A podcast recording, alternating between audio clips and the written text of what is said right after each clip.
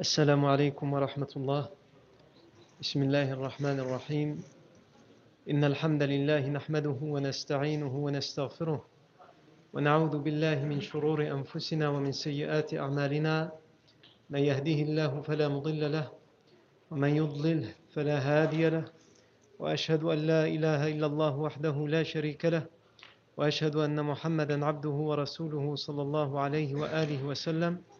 يا أيها الذين آمنوا اتقوا الله حق تقاته ولا تموتن إلا وأنتم مسلمون. يا أيها الناس اتقوا ربكم الذي خلقكم من نفس واحدة وخلق منها زوجها وبث منهما رجالا كثيرا ونساء. واتقوا الله الذي تساءلون به والأرحام. إن الله كان عليكم رقيبا. يا أيها الذين آمنوا اتقوا الله وقولوا قولا سديدا. يصلح لكم أعمالكم ويغفر لكم ذنوبكم. ومن يطع الله ورسوله فقد فاز فوزا عظيما. أما بعد فإن أصدق الحديث كتاب الله تعالى وخير الهدي هدي سيدنا محمد صلى الله عليه وسلم وشر الأمور محدثاتها وكل محدثة بدعة وكل بدعة ضلالة وكل ضلالة في النار. أجارني الله وإياكم من النار. ثم أما بعد. La fois dernière, on s'est arrêté à la fin de la bataille de Badr euh, au sort qui a été réservé aux prisonniers. Je rappelle qu'on a expliqué que les musulmans, en plus de la victoire qu'ils ont fait sur les idolâtres euh, au puits de Badr, ils ont fait 70 prisonniers. Et que lorsqu'ils sont repartis vers Médine, le prophète sallam avait pour habitude de, de s'arrêter en chemin et le meilleur endroit pour s'arrêter, c'est un endroit qui s'appelle As-Safra. Et que le prophète sallam, quand il s'est arrêté à cet endroit-là, deux questions se sont posées. La question du butin, à laquelle on a répondu il y a déjà plusieurs semaines, et le sort qui devait être réservé aux prisonniers. Le prophète sallallahu alayhi wa sallam a demandé l'avis des compagnons, il a consulté les compagnons comme il avait l'habitude de le faire pour euh, beaucoup d'interrogations qui se posaient et pour lesquelles la révélation n'était pas encore arrivée. Et ça a été le cas pour, le, pour les prisonniers. Et on a vu que euh, y avait grosso modo deux opinions. Celle qui consistait à, vouloir être dur envers les prisonniers et ne pas faire de quartier, c'était la position qui était défendue par euh, Omar ibn al-Khattab, anhu, mais pas, seulement, il y avait aussi Saad ibn Mu'ad, anhu, et même euh, d'autres.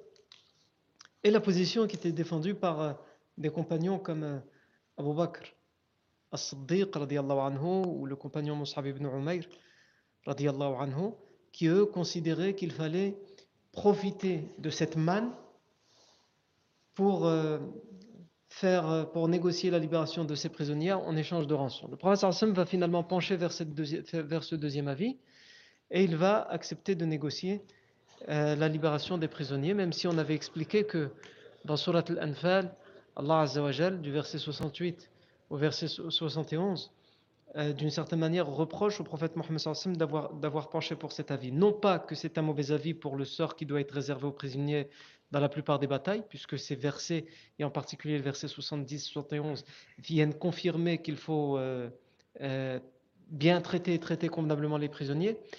Sauf que le, premier verset, le, le, premier verset qui a été révélé, euh, pas le premier verset de la sourate, mais le premier verset qui a été révélé sur le sort des prisonniers, c'est-à-dire le verset 67 de sourate al-Anfal, ce verset-là, il considérait que, comme on l'avait expliqué, que euh, pour cette bataille-là, il n'aurait pas fallu faire de, de prisonniers, qu'il ne fallait pas faire de quartier. À la nous on a donné quelques exemples de libération de prisonniers, comme la libération de Abu Wada'a ibn Subayrat al-Sahmi, ça a été le premier à être libéré, Comme le fils d'Abu Sufyan, on avait expliqué que le fils d'Abu Sufyan, Amr ibn Abi Sufyan, a été libéré en échange d'un homme qui a été capturé par Abu Sufyan, alors que cet homme n'avait rien à voir, si ce n'est qu'il était allié aux Médinois. Et aussi, euh, on a vu, on a parlé la semaine dernière de la libération de euh, ibn Abd al-Muttalib, alors que l'Abbas ibn Abd al-Muttalib, c'est non seulement l'oncle du prophète Mohammed c'est l'oncle paternel du prophète et en plus, il a été amené de force à la bataille de Badr et il n'a pas cessé de dire au prophète lorsqu'il a été capturé je me suis laissé faire prisonnier parce que j'ai été amené ici de force et je suis musulman. Mais le prophète va lui répondre Allahu a'lamu bi islami. Allah, Allah c'est mieux si tu étais musulman ou non. Mais en tous les cas, ton apparence était contre nous. D'apparence, tu étais dans l'autre camp. Donc tu vas payer comme tout le monde et même plus que tout le monde, puisqu'il va payer 111 en échange de sa libération. Et il va exiger de lui, le professeur sallam, qu'il paye la rançon de, son neveu, de ses deux neveux même, le Aqil ibn Abi Talib et Nawfal ibn al-Harith ibn Abd al-Muttalib, ainsi que la rançon de son euh, allié Amr ibn Utbah.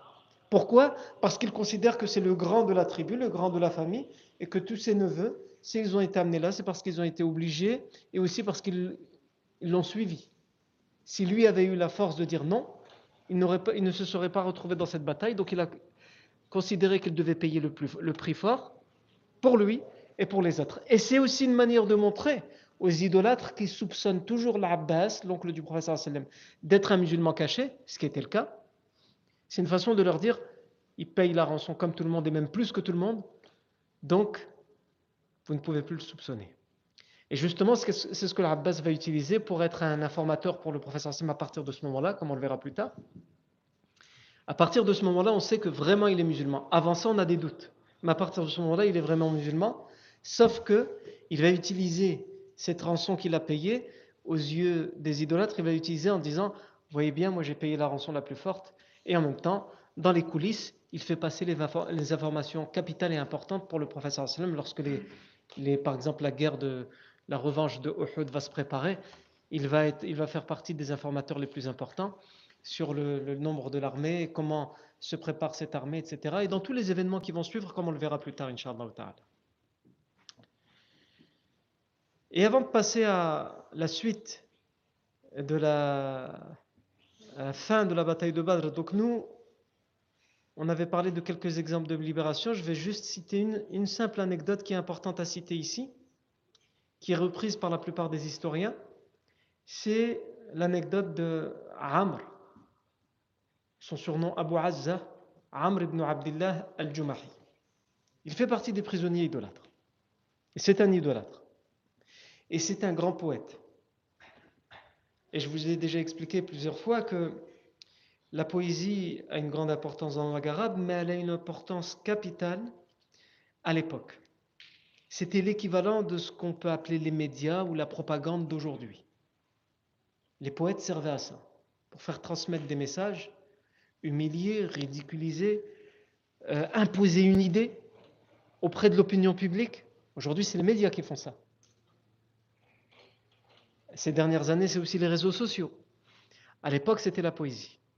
Les poètes, on faisait des poèmes avec des rimes, donc ça attirait l'oreille, et en même temps, les gens les apprenaient, ils les transmettaient, ils les récitaient un peu partout. Comme on l'a vu avec euh, la libération, par exemple, du gendre du professeur Sallam, on en a parlé la semaine dernière, le gendre du professeur Sallam, qui était marié à Safi Zainab. Il était idolâtre, Safi Zainab était musulmane. Et il a, il a été capturé à la bataille de Badr, et lorsque euh, il a été libéré, il a été libéré en l'échange qu'il laisse sa femme, qui est la fille du professeur Zainab, anha, veut le rejoindre à Médine si elle le souhaite. Et elle va le rejoindre à Médine, mais les Quraysh vont essayer de l'en empêcher, on avait expliqué ça la semaine dernière. Et qu'est-ce que Hind va faire Elle va faire une rime dans laquelle elle va dire وفي السلم أعيار غلظة وجفاء وفي الحرب en temps de paix, elle se moque et elle, va l'habitude Hind bint Utbah, anha, parce que même si nous, pour l'instant, elle est encore idolâtre, on sait que plus tard, elle va se convertir à l'islam. Donc, on dit radiallahu anha. Hind radiallahu anha, même si à ce moment-là, elle est extrêmement hostile à l'islam et au prophète Mohammed sallallahu elle est venue voir Zainab radiallahu anha et elle lui a dit si tu as besoin d'aide pour euh, quitter la Mecque et rejoindre ton père à Médine, je suis là pour t'aider. Même si euh, dans la bataille j'ai perdu mon père, j'ai perdu mon frère, j'ai perdu mon oncle, j'ai perdu des cousins, j'ai perdu, j'ai perdu, j'ai perdu. Pourquoi? Elle va lui dire parce que ce qui regarde les hommes ne doit pas venir interférer, dans leurs relations entre nous les femmes. Et c'est pour ça qu'elle va reprocher aux hommes de vouloir l'empêcher, elle, de retourner à Médine. C'est-à-dire, elle va lui dire Vous êtes des hommes, et alors, allez combattre les hommes. C'est trop facile de vous en prendre à une femme, et en plus qui était enceinte, selon la plupart des versions. Donc je reviens à cet homme qui a été capturé, Abu Amr, Abu Azza, Amr ibn Abdullah al-Jumahi. C'est un poète, donc c'est pas n'importe qui.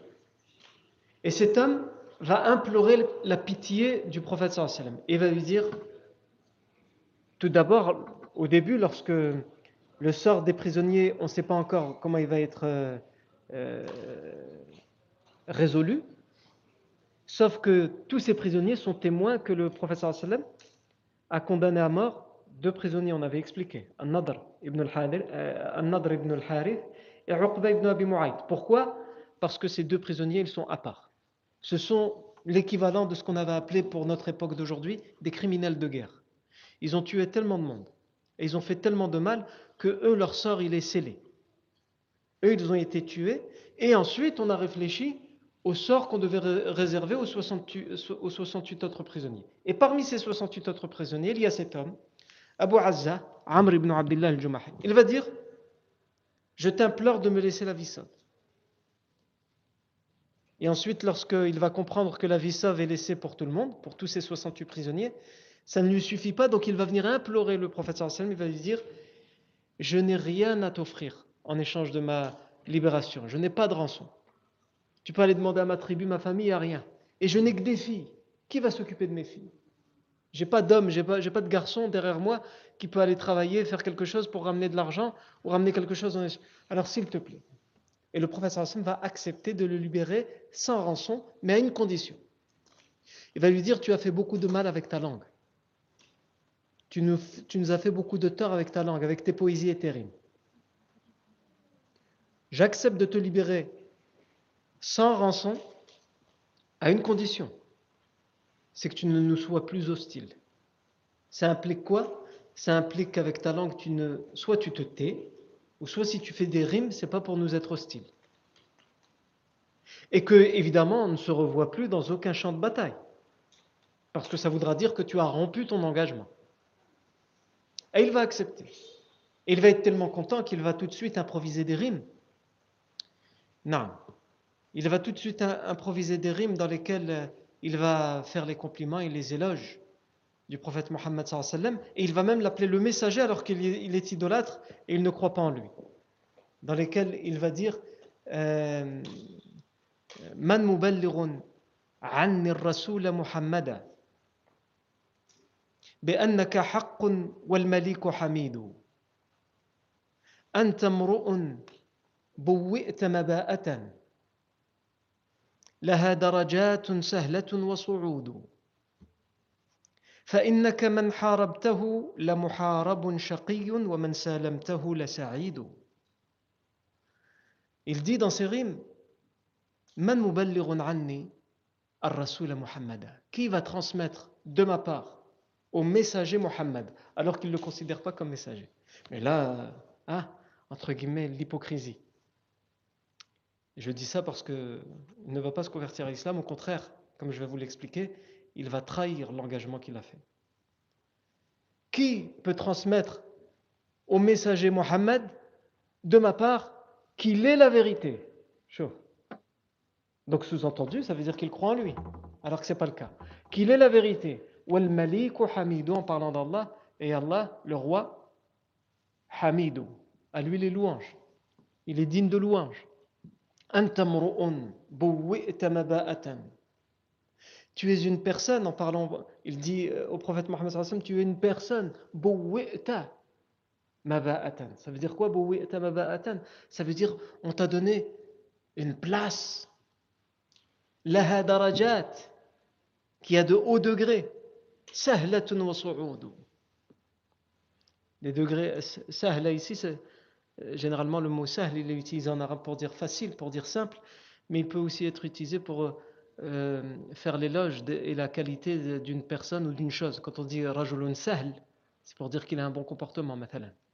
Et ici, c'est le cas, de, de, de bons degrés qu'il a obtenus, des hauts rangs qu'il a obtenus. En parlant du prophète Mohammed sallallahu la muharabun shaqi. Celui que tu combats, il est quelqu'un de vaincu et de malheureux. En parlant de ceux avec qui lui-même il a combattu puisqu'il était dans le camp d'en face. Et ceux avec qui tu fais la paix, la il est heureux. Il est dans le bonheur, il est joyeux. Non. Il a fait une quatrième rime qui, qui est partie, hein, mais qui reviendra, Inch'Allah. Si elle ne revient pas aujourd'hui, elle reviendra la semaine prochaine. Non. Euh, Donc ici, Abu Azza, Amr ibn Abdullah al-Jumahi, il va être libéré et quand il va arriver à la Mecque, lorsque la bataille de Uhud, donc juste un an après, va se préparer, Safwan ibn Umayya va lui dire Nous avons besoin de toi, de tes bras et de ta langue. De ta langue, parce qu'il faut que tu galvanises les troupes en faisant des rimes qui sont hostiles aux musulmans, et de tes mains pour combattre avec nous. Ne fais pas le lâche. Je vous rappelle que Safwan ibn Umayya, c'est le fils de Umayya ibn Khalaf. Umayya ibn Khalaf est l'ancien maître de Bilal, radiallahu anhu. Et Umayya ibn Khalaf a été tué à la bataille de Badr. Donc évidemment, son fils, qui est devenu un des nouveaux notables de la ville de la Mecque, il veut venger son père avec Abu Sufyan. Et il dit à ce, poète, tu dois venir avec nous. Et ce poète, il va dire, moi j'ai donné un engagement à Mohammed.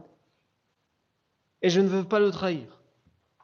Et en plus, j'ai des filles, j'ai des, petites filles de qui je dois m'occuper. Je ne veux pas prendre de risques. Et Safwan ibn Umayya va lui dire écoute, je donne mon engagement auprès de tous les gens de la Mecque que si tu viens avec nous et que nous gagnons et que tu as la vie sauve et que tu reviens avec nous, je ferai de toi, je ferai de toi un homme riche.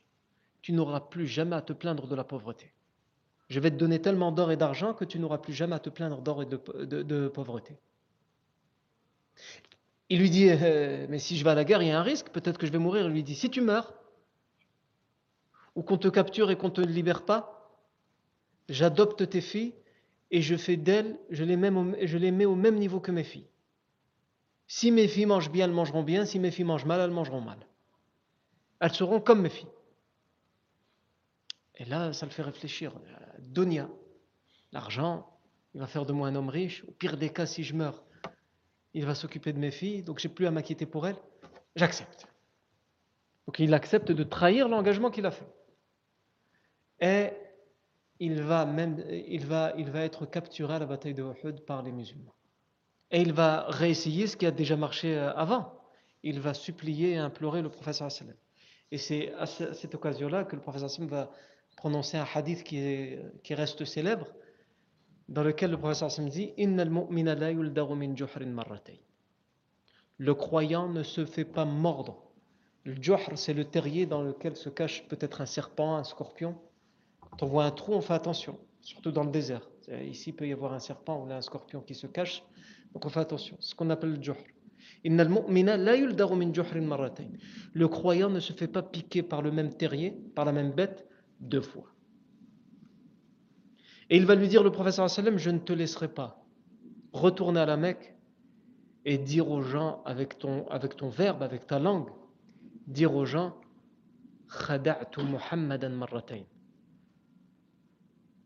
J'ai bien eu, j'ai arnaqué, j'ai escroqué Muhammad deux fois. Et le professeur va ordonner à ce qu'il soit exécuté. Non. Et là, c'est un temps de guerre. Et surtout, il a eu euh, la possibilité d'avoir la vie sauve. Et malheureusement, il a trahi l'engagement qu'il avait donné. À la euh, ça c'était l'affaire de Abu Azza, Amr ibn al-Jumah. On revient à présent, on a terminé le sort des prisonniers, on vient à présent là où le professeur Hassan s'était arrêté pour discuter du sort des prisonniers, c'est-à-dire à, euh, à Safra. Le sort des prisonniers a été réglé, même si nous, tout ce qu'on a raconté sur, sur la libération des prisonniers, ça va se passer bien après. Mais comme je vous avais expliqué les dernières fois, puisqu'on a commencé à parler du sort des prisonniers, on fait un bond en avant pour expliquer tout ce qui se passe avec les prisonniers, comme ça on ne revient plus dessus. Et maintenant on revient là où on s'était arrêté, dans la chronologie de la vie euh, de Sir al-Nabawiya, de, la de la biographie prophétique, et on s'était arrêté à Safra, là où le professeur Sam avait campé, il est à 90 km de Médine. Il reprend la route pour aller vers Médine.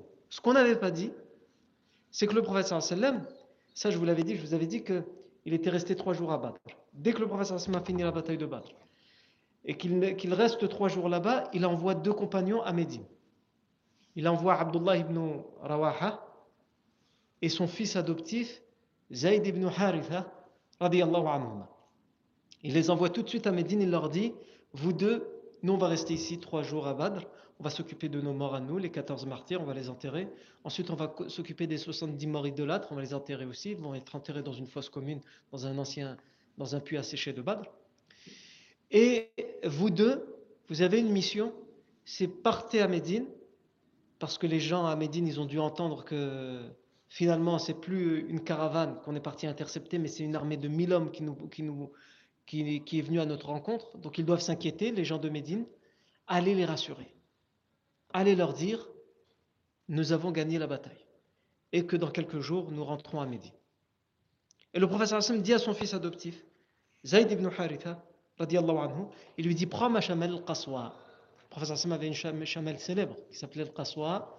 Il va dire Prends-la et monte-la pour justement prouver aux gens que c'est bien moi qui t'ai envoyé. Vraiment pour les rassurer, pour qu'ils aient confiance.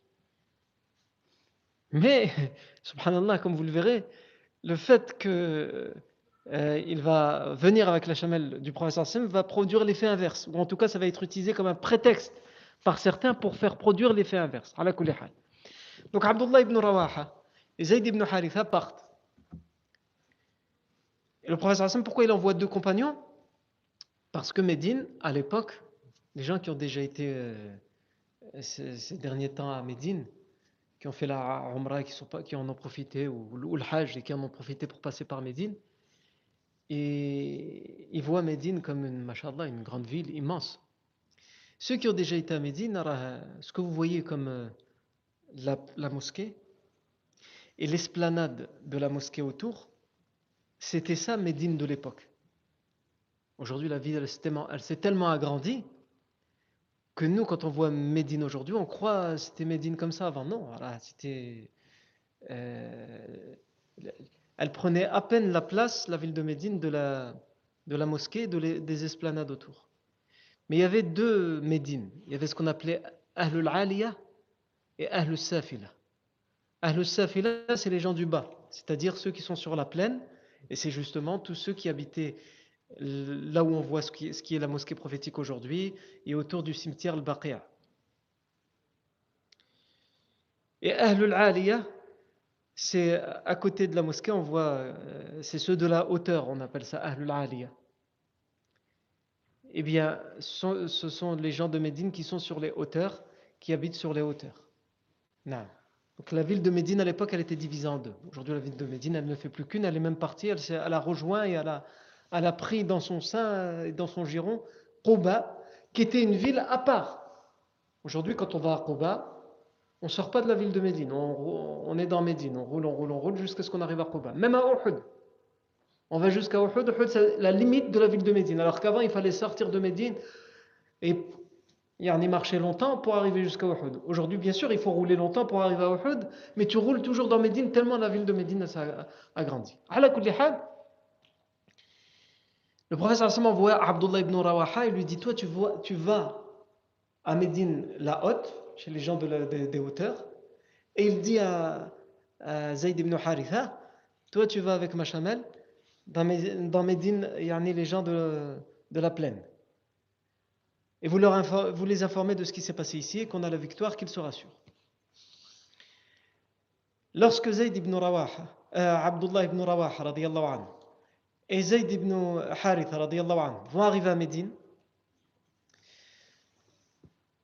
il y a à Médine trois types, ou plutôt quatre types de population, on en a déjà parlé, à ce moment-là. Il y a les musulmans qui sont la grande majorité de Médine. Il y a les idolâtres de Médine qui euh, ne se sont pas convertis à l'islam, mais qui officiellement sont en paix avec les musulmans. Mais ce sont des gens qui, en réalité, à l'intérieur d'eux, cachent une hostilité extrême envers l'islam et les musulmans. C'est ceux qui vont devenir, comme je vais vous l'expliquer, ceux qu'on appelle le munafiqun, les hypocrites. Mais ce ne sont pas encore des munafiqun. C'est qui les hypocrites? Ce sont ceux qui font semblant d'être musulmans, mais à l'intérieur d'eux, ils ne sont pas musulmans. Pour l'instant, ils ne sont pas encore musulmans, donc on ne peut pas encore les appeler des hypocrites. Pour l'instant, ce sont des idolâtres. Mais la bataille de, Badr, elle va changer la donne. Ces gens-là, cette deuxième catégorie de population, donc la première catégorie de population, ce sont les musulmans, ils ont peur, ils sont angoissés, ils sont stressés, ils attendent des nouvelles du, du, puits de Badr, même si pour eux les jeux sont faits. Ils savent que leur armée à eux, ils sont 300, 300 et quelques, et l'armée des idolâtres, elle est plus de 1000.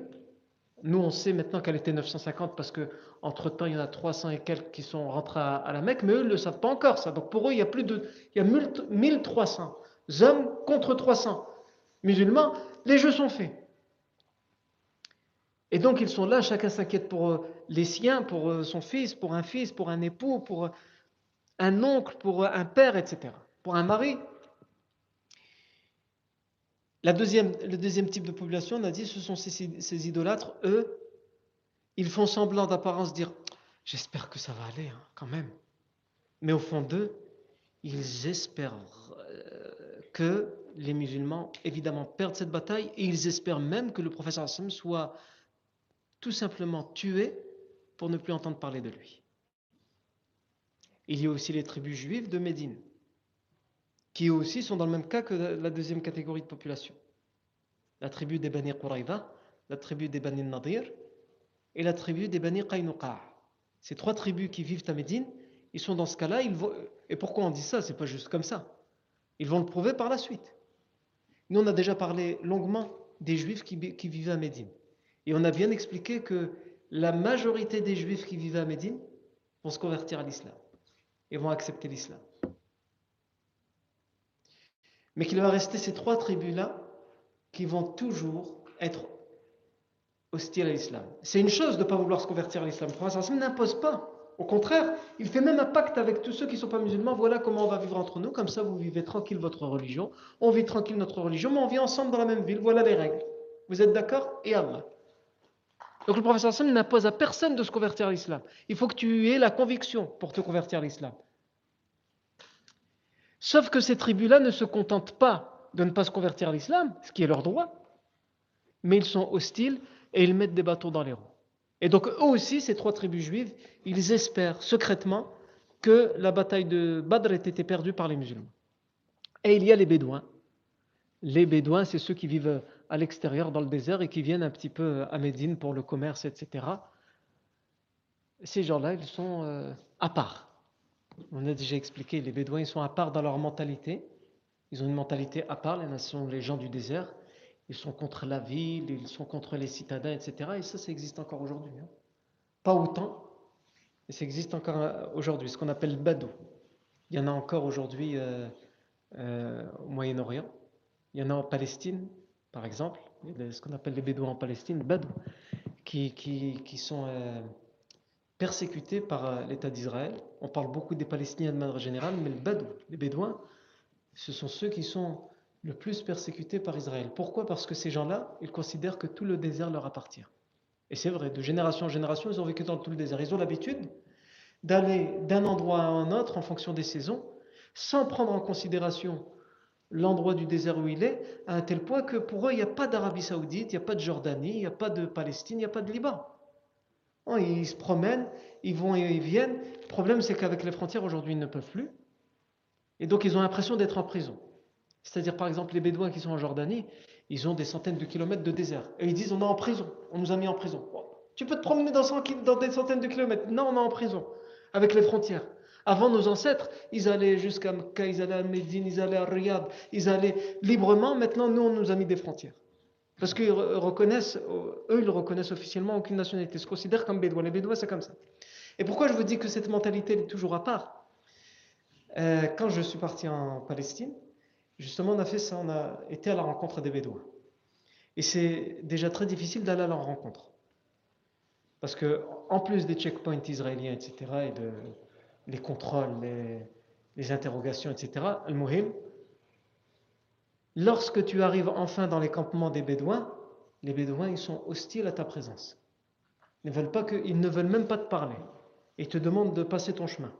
Et donc on a fait comme ça plusieurs campements, 4 à 5 campements, jusqu'à ce qu'on trouve enfin un campement qui accepte de nous recevoir. Parce que notre demande, c'était ce que vous acceptez de nous recevoir? On ne vous demande rien, on veut juste discuter avec vous pour découvrir votre culture, savoir comment vous vivez, etc.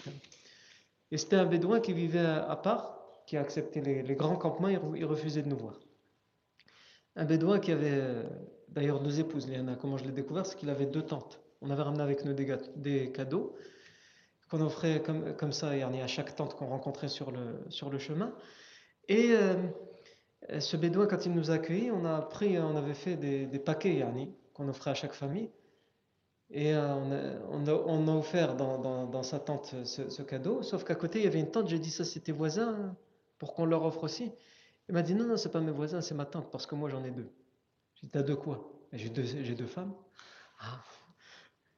Euh, donc euh, il pratique la sunna sans aucun problème. Non. Et pourquoi je, je, parle de cet exemple Pour vous montrer que la mentalité à part, cet homme qui devait avoir dans les 65-70 ans, il y avait derrière lui un vieillard quand on est arrivé.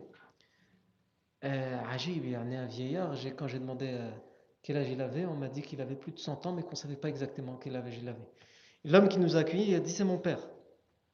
Sauf que ce vieillard, quand il nous avait, moi j'ai dit, machallah, c'est lui qu'on cherche. Quelqu'un qui a plus de 100 ans, qui peut nous raconter ce qui se, comment ça se passait avant, etc. Parce qu'on était parti à la recherche de ça, à la découverte de cette culture bédouine.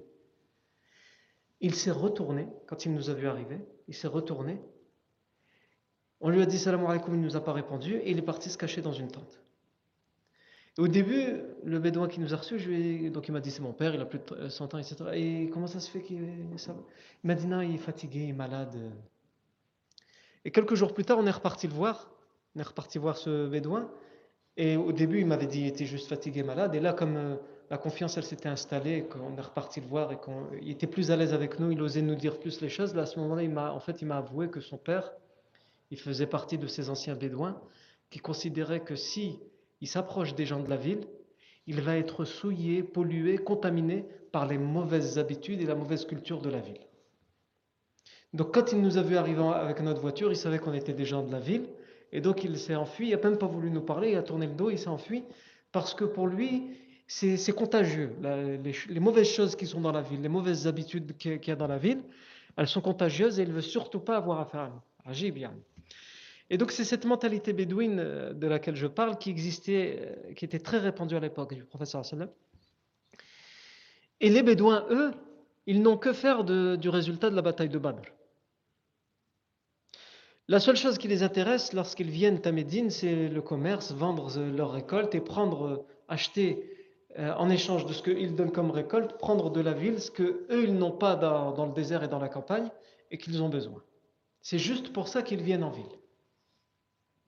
Et c'est uniquement certaines personnes qui viennent en ville. Les autres, ils préfèrent ne pas se mélanger aux, gens aux citadins et aux gens de la ville. À lorsque Zayd ibn Haritha arrive avec la chamelle du professeur les tribus juives et les idolâtres et futurs hypocrites, qu'est-ce qu'ils vont dire?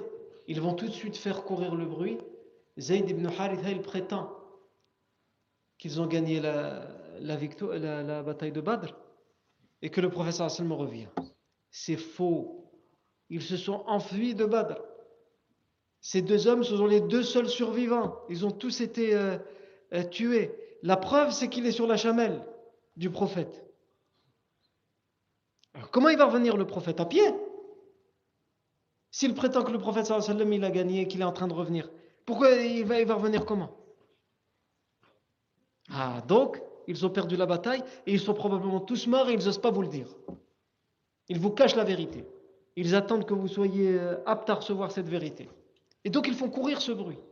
Et donc ça angoisse encore plus les gens. Et Zayd ibn Haritha, il leur dit, le prophète il ne m'a pas envoyé que moi. Il a envoyé aussi Abdullah ibn Rawaha, mais on s'est quitté avant d'arriver juste à la ville de Médine parce que lui, il a été envoyé, sa mission c'est d'aller informer les gens des hauteurs. Médine la haute, on va l'appeler. Parce que lui, il est parti à Médine la basse. Et donc tous les gens, et même les gens des hauteurs, ils avaient un doute.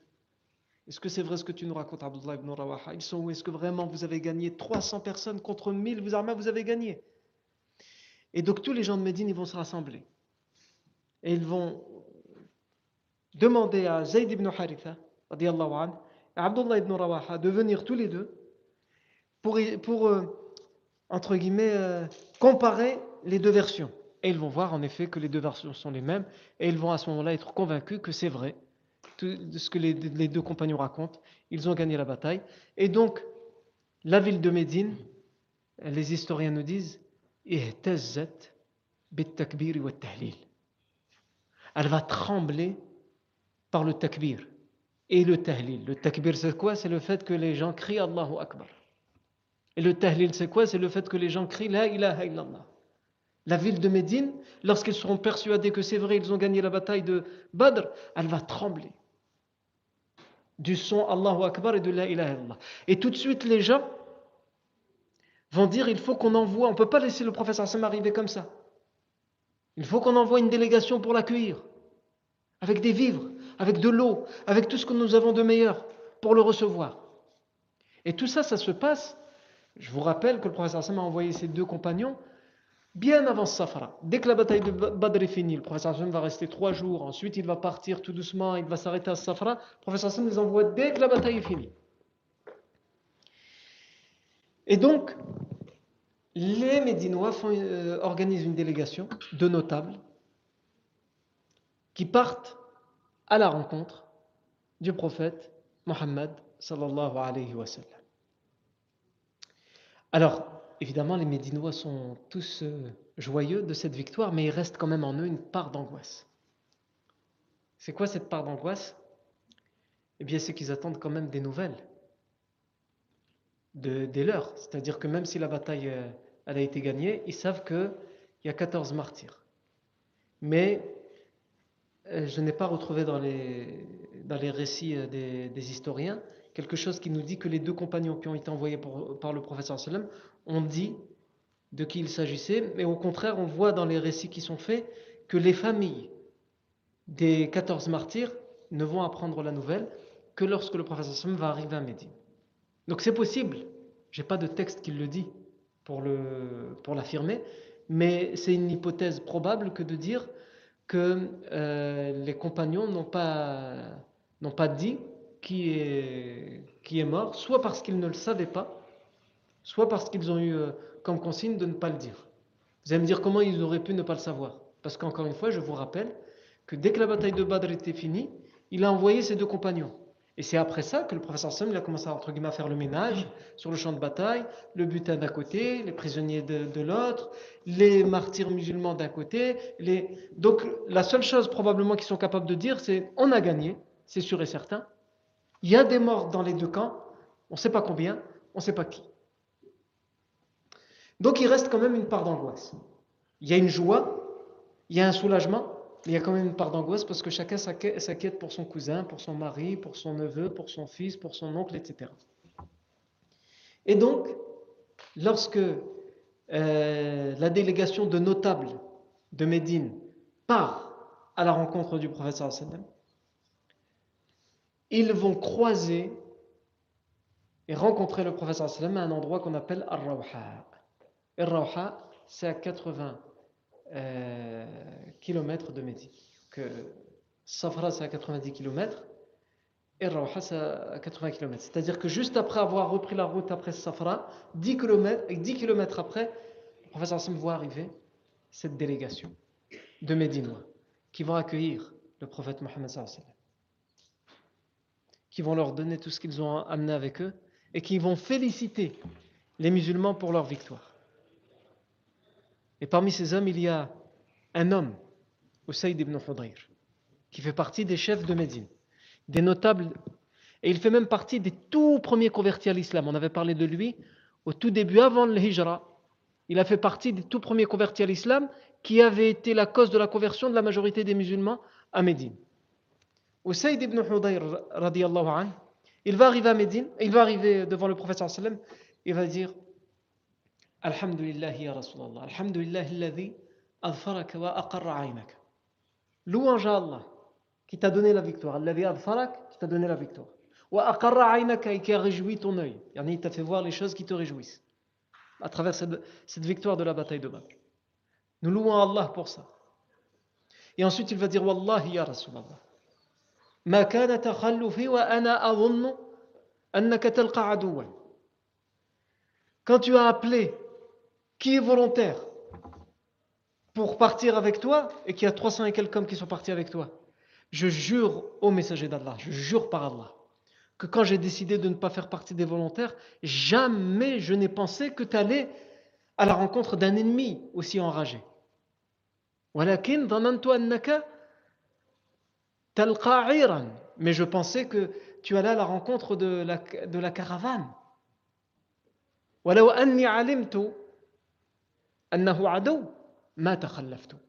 Et si j'avais su que c'était euh, auprès d'un ennemi que tu te dirigeais, jamais j'aurais accepté de rester à Médine et de te laisser partir tout seul avec les autres. Le Hassan veut lui dire tu dis vrai. Le Hassan sait que c'est la vérité. Pourquoi il sait que c'est la vérité? Et on vous a expliqué que quand le professeur est parti avec les 300 et quelqu'un, il n'a forcé la main à personne, il a dit qui est volontaire? Pourquoi? Parce que c'était vraiment pour intercepter la caravane d'Abu Sufyan. Et c'est lorsqu'Abu Sufyan va envoyer un messager, vous vous rappelez du fameux messager dont on a dit qu'il pourrait être un sujet d'étude auprès des spécialistes psychiatriques de notre époque? Le messager que Abu Sufyan va envoyer, c'est Damdam ibn Amr al-Ghifari et il va euh, se balafrer le visage, il va arracher ses vêtements, il va crier comme un fou en arrivant à Médine pour interpeller, en arrivant à la Mecque, pour interpeller les Mécois et pour leur dire dépêchez-vous, Al-Ghawth, Al-Ghawth, yani à l'aide. Ils vont dire qu'est-ce qui se passe? Il va leur dire Allah-Tima, Allah-Tima. Allah-Tima, c'est quoi? C'est le, quand une caravane elle est pleine de richesses. Donc il leur parle de la caravane d'Abu Sufyan qui revient avec plein de richesses. Il leur dit Allah tima, Allah tima. La caravane qui est pleine de richesses. Mais il leur dit pas quoi. Il fait durer le suspense pour vraiment bien interpeller les gens, jusqu'à ce qu'il leur explique et qu'à ce moment-là, ils vont décréter l'alerte générale et la mobilisation générale. Donc, les musulmans de Médine ne savaient pas, comme le professeur Hassan ne savait pas à ce moment-là, qu'il allait euh, au-delà d'un grave danger, à la bataille de Badr, même si Allah Azzawajal, il leur a donné la victoire. Et donc il dit à Usaid ibn Hudayr qu'il l'accueille de cette manière, Sadaq, tu dis vrai. Et là, il y a un, compagnon, Salamat ibn Salam, anhu, qui est un Médinois, qui lui, il a suivi le prophète sallam, est parti. Mais il y a toujours des gens comme ça dans tous les groupes. Il des gens qui sont avec nous, mais qui suivent pas tout qui se rendent compte à la fin de ce qui s'est passé. Et Salamat ibn Salam, anhu, on va dire, il fait partie, euh, comme le, racontent bien les historiens, de ces gens-là. Il est venu, il a participé, il est parti pour une, une caravane, finalement ça s'est transformé en une bataille. Ils ont gagné, ils ont fait des prisonniers, etc. Il revient. Et donc lui, il voit tout ça, il voit les Médinois qui sont sortis, félicitations, Allahu Akbar. Il ne comprend pas trop en fait. Et donc il dit, Wallahi ma adri je, jure que je ne sais pas pourquoi vous nous accueillez de cette manière. Vous savez, euh, l'endroit où on était, en face de nous, il y avait que malaqina illa ajaiz, illa ajaizan, illa ajaiza afwan, sul'an. Quel badan. Vous savez, les gens qu'on a rencontrés, c'était facile de les battre. Hein. C'était juste des vieillards chauves. Ils avaient déjà plus de cheveux. Le professeur va sourire, il va le regarder, il va lui dire Ya, ya Akhi, ô fils de mon frère, ô mon neveu, C'est une façon chez les Arabes, quand on disait Yabna Akhi, c'est pas forcément son neveu, mais c'est une façon de, montrer qu'il l'aime. Une façon de montrer la proximité. Il dit Yabna Akhi, ce sont eux, les, les grands, les notables de la Mecque. Ceux que tu as vus toi, parce que euh, le roi est de Médine à la base. Donc il ne les connaît pas, il connaît pas, il connaît que de nom Abu Jahl, Umayya ibn Khalaf, euh, Utba ibn Rabi'a, Shayba ibn Rabi'a, Nubayh ibn al-Hajjaj, tous ces grands notables qui ont euh, persécuté les musulmans, que tout le monde, que toutes les tribus arabes craignent et respectent. Il dit, ces gens-là que tu dis que tu as vu, c'était juste des vieux avec qui étaient chefs, c'est eux, c'est eux la cour, les gens importants dont on a parlé pendant des années. Non. Ensuite, le professeur arrive à Médine et donc les gens de Médine l'accueillent par la joie et le bonheur, sauf qu'il y a une part de tristesse, de malheur et d'épreuve pour certains Médinois, c'est les familles des 14 martyrs, mais aussi pour le professeur sallam, qui lui n'a perdu personne à la bataille de Badr. Mais au moment où il va arriver à Médine, il ne peut pas se réjouir à 100% de la, de la, victoire de Badr parce que, euh, parce que lorsqu'il arrive à Médine, on lui annonce une grande épreuve à laquelle il, doit, il devra faire face, un grand malheur. Mais ça, c'est ce que nous verrons la fois prochaine. B'idnillahi tabaraka wa ta'ala. Barakallahu fikum pour votre attention. Subhanakallahu wa bihamdika. Ashhadu an la ilaha illa anta astaghfiruka wa atubu ilayk. Fikum barakallahu.